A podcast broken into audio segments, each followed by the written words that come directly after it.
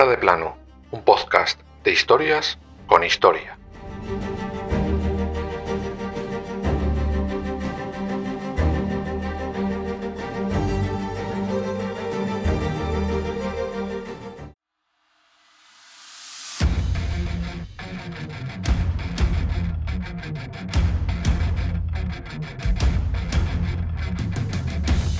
El 22 de septiembre de 1692 fueron ejecutadas las últimas víctimas de uno de los hechos históricos más sonados e incomprensibles de la historia.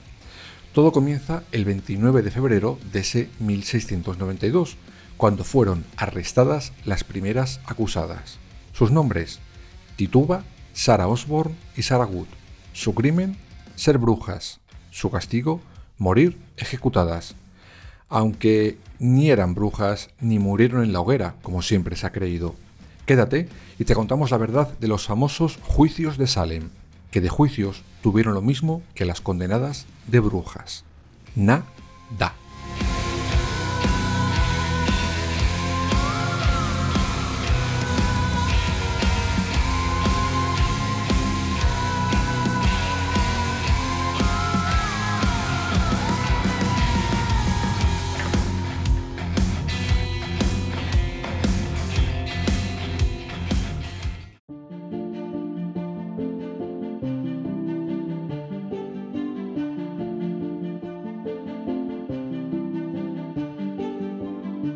Antes de contaros los hechos, como siempre vamos a viajar unos años antes de esto para que entendáis mejor lo que allí ocurrió.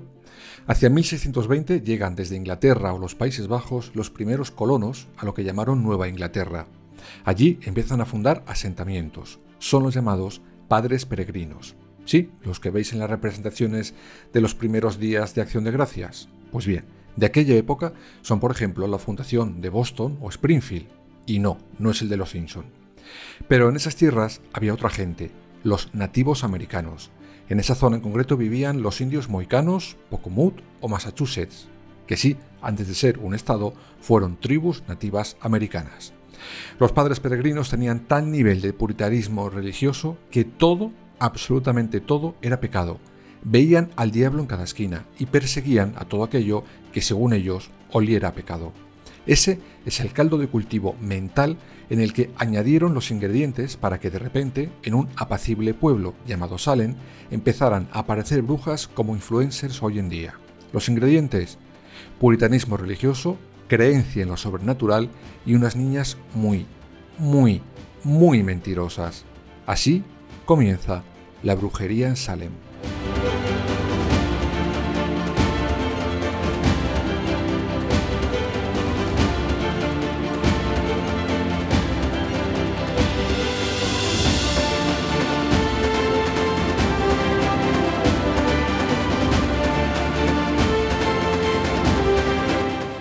En ese asentamiento de los padres peregrinos vivía el reverendo Samuel Parris y su familia, la mujer, tres hijos y una sobrina que había perdido a sus padres. La familia Parris contaba bajo sus órdenes con una esclava llamada Tituba, junto a su marido. Ella se encargaba del cuidado de los niños. Todos se habían trasladado desde Boston a Salem. El reverendo no es que fuera estricto, era lo siguiente. Tenía mala fama incluso en el propio Salem por ser demasiado arrogante y por imponer una excesiva disciplina a su propia familia. La vida en Salem transcurre con cierta normalidad, aunque todo eso cambiará recién estrenado aquel 1692.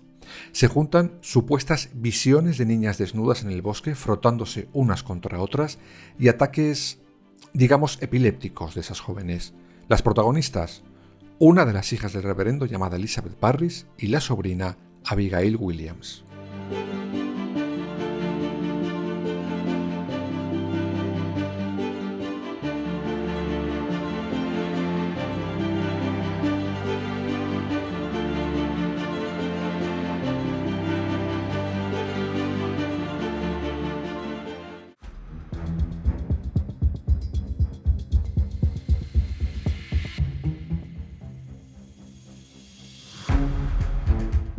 A Tituba, la esclava encargada de cuidar a las niñas Parris, la encantaba contar historias de miedo, de terror, de vudú, y eso hizo que a las niñas la imaginación se las disparara.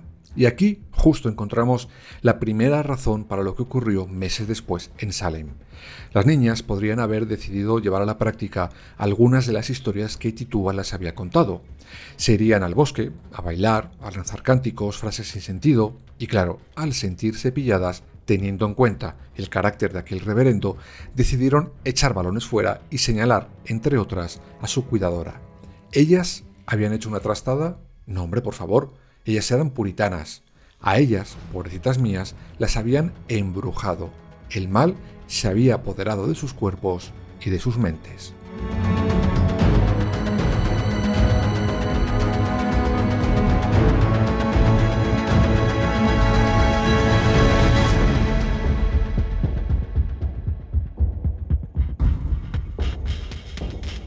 Supuesto castigo para esas travesuras era directamente la horca, porque era considerado blasfemia. Imaginad en aquella sociedad tan asfixiante que tres adolescentes se hicieran, por ejemplo, tocamientos. Vamos, les explotaba la cabeza. Así que decidieron acusar a su niñera. Pero ojo, a los acusadores, para demostrar que Tituba era muy bruja, se les ocurrió una brillante idea. Harían al marido de la supuesta bruja preparar un brebaje con harina de centeno y orina de bebé, y se lo darían a beber a un perro. Si el perro se comportaba de la misma manera, eso querría decir que de esa manera habían hechizado a las pobres niñas. No sé cómo acabaría ese pobre animal después de beber aquel mejunje. Lo que sí sé es cómo acabó Tituba. En febrero de 1692, detenida y delante de un supuesto tribunal.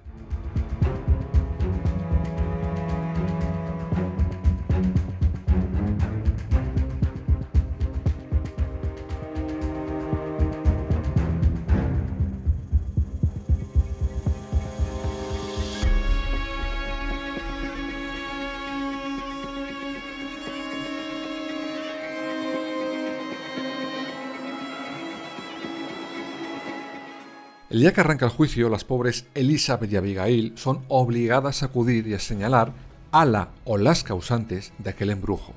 Con esta forma de señalar da comienzo lo que se conoce como caza de brujas, y no es otra cosa que acusar antes de que te acusen.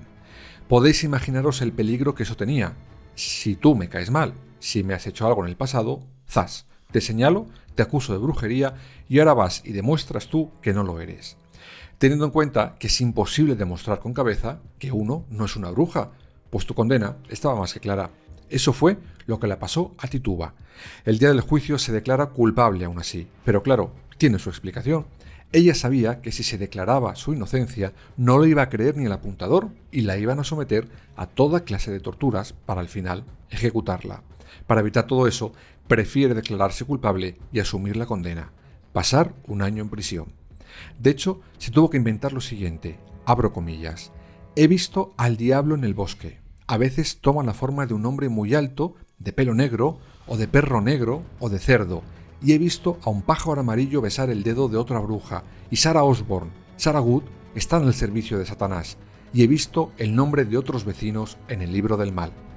De esa manera, además de librarse de la ejecución, mete en serios problemas a otras dos acusadas. Lo dicho, eso se llama caza de brujas, aunque no lo seas.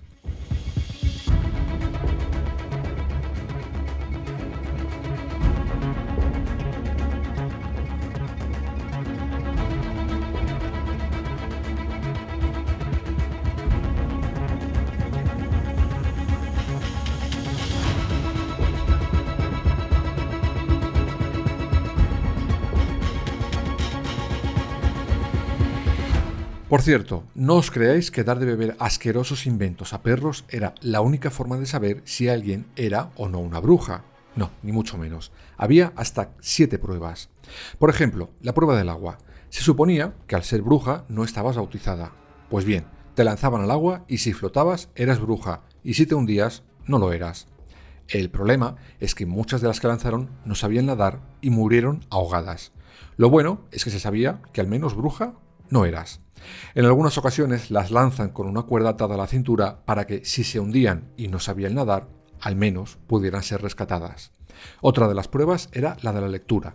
Si recitabas memoria sin equivocarte ni en una coma algún pasaje de la Biblia, eras inocente, ya que se suponía que las brujas no pueden leerla. Eso sí, Imagino que con los nervios de recitar el pasaje bien, porque si no vas al patíbulo, muy sencillo no sería. Otra era la prueba de la aguja. Se suponía que el demonio dejaba una marca al poseerte. Bien podía ser un grano, un lunar, una verruga, una mancha en la piel. Pues bien, el verdugo pinchaba allí donde veía algo de eso. Y si te dolía y sangrabas, enhorabuena, no eres una bruja. Sí, parece chiste, pero de esta manera cientos y cientos de mujeres murieron durante siglos acusadas de brujería.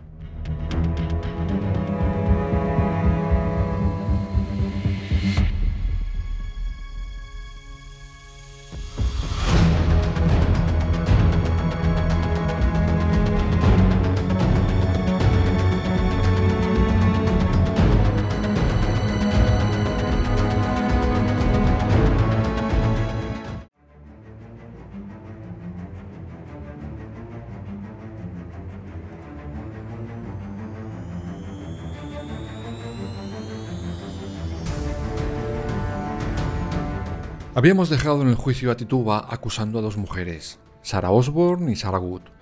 La primera, una anciana, la segunda, una indigente. Ambas niegan su culpabilidad y acaban ahorcadas. Sí, ahorcadas, porque ni en Salem ni en ningún otro juicio por brujería en aquellas tierras acababa con las acusadas en la hoguera. A pesar de lo que ha llegado siempre con la historia de los juicios de Salem, solo en Europa se quemó a las mujeres acusadas de prácticas satánicas. Y la razón es sencilla. En Estados Unidos, los juicios por brujería los llevaban a cabo tribunales ordinarios, mientras que en Europa lo hacían tribunales eclesiásticos y por eso usaban la hoguera como símbolo de purificación del alma de la pobrecita bruja.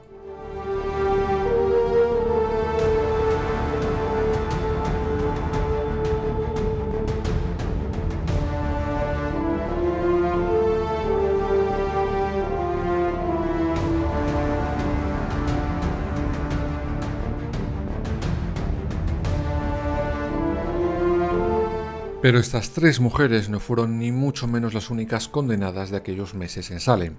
Por ejemplo, otro reverendo de nombre George Barrows fue condenado porque le acusaron de matar a sus dos primeras esposas por orden de Satanás. Susana Martin fue condenada porque le acusaron de ser la responsable del envenenamiento de unos bueyes de un vecino. ¿Adivináis quién la acusó? Sí, el vecino. Como os he explicado antes, si tenías manía a alguien, acusación y listo. John Alden fue acusado de ser el hombre que supuestamente había dado ese supuesto libro de Satanás a Tituba, donde aparecerían los nombres de más brujas de Salem. Curioso fue el caso de Rebecca Nurs. Esta mujer fue acusada y el juez, que la conocía perfectamente, la declaró inocente. Pero fue tal el alboroto, el vandalismo que desató aquel veredicto, que el juez, asustado, tuvo que cambiar su decisión y ordenó que la ahorcaran de inmediato. Esta lista contiene el nombre de 20 personas que murieron en esas semanas por esas falsas acusaciones de sus propios vecinos, la mayoría, como no, mujeres.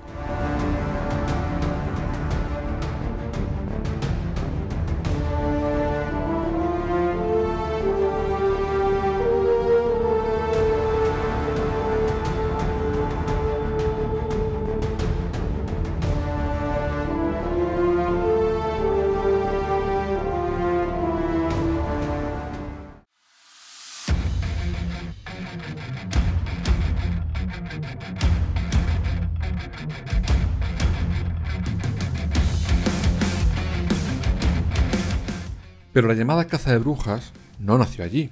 Algunos historiadores la datan desde 1450 hasta 1750.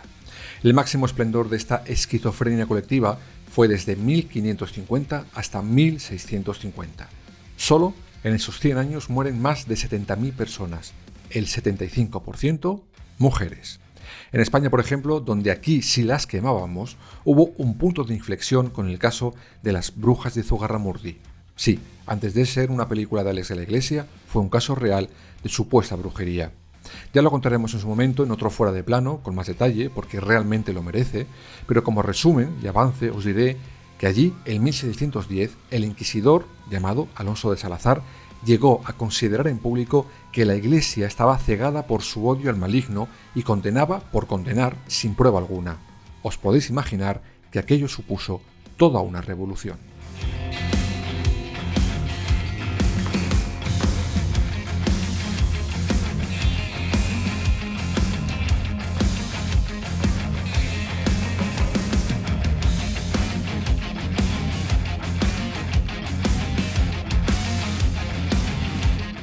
Pero, ¿qué ocurrió realmente en aquellos meses de 1692 en Salem? ¿Se sabe que pudo ocurrir además de una trastada de unas niñas que por no asumir el castigo prefirieron meter en serios problemas a su niñera? Pues sí, sí se sabe. Y se sabe gracias a la ciencia, como siempre. Se conoce que las niñas podrían haberse intoxicado con cornezuelo del centeno, una enfermedad que se conoce como ergotismo o fuego de San Antonio. Con ese cereal se elaboraba el pan y posee una toxina, la argotamina, de la que deriva, por ejemplo, el LSD. De ahí aquellas convulsiones o visiones extrañas de las niñas y demás habitantes de Salem. Al final, la verdad sea dicha, fue un cúmulo de hechos. Bien por epilepsia, ese hongo venenoso sumado al asfixiante clima de puritanismo religioso de la época, la educación represiva y la histeria colectiva hicieron que aquellas 20 personas perdieran la vida tan solo porque muchos aprovecharon esa histeria colectiva en beneficio propio.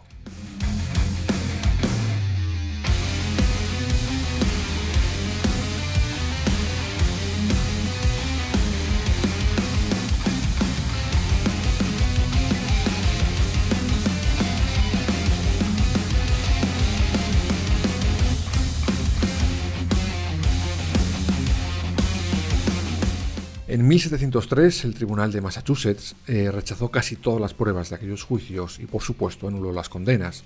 Lamentablemente para muchas ya era tarde, pues estaban creando malvas. Tres años después de aquello, una de las niñas supuestamente embrujadas pidió perdón a la iglesia y a los condenados. Eso sí, de asumir la responsabilidad, Tururú dijo que el diablo la había obligado a mentir. Vamos, y dale perico al torno con el demonio, por su parte, Elizabeth Parris huyó junto a su padre, el reverendo. De la sobrinísima Abigail, ni rastro desde mediados de aquel 1692. Pero a pesar de todo, no sería la primera vez que Salen entrara en la historia por estos juicios de brujería. No, el 14 de mayo de 1878 se celebra en la misma localidad el último juicio de brujería de la historia de los Estados Unidos hasta el día de hoy, pero eso es otra historia fuera de plano que se contará a su debido momento.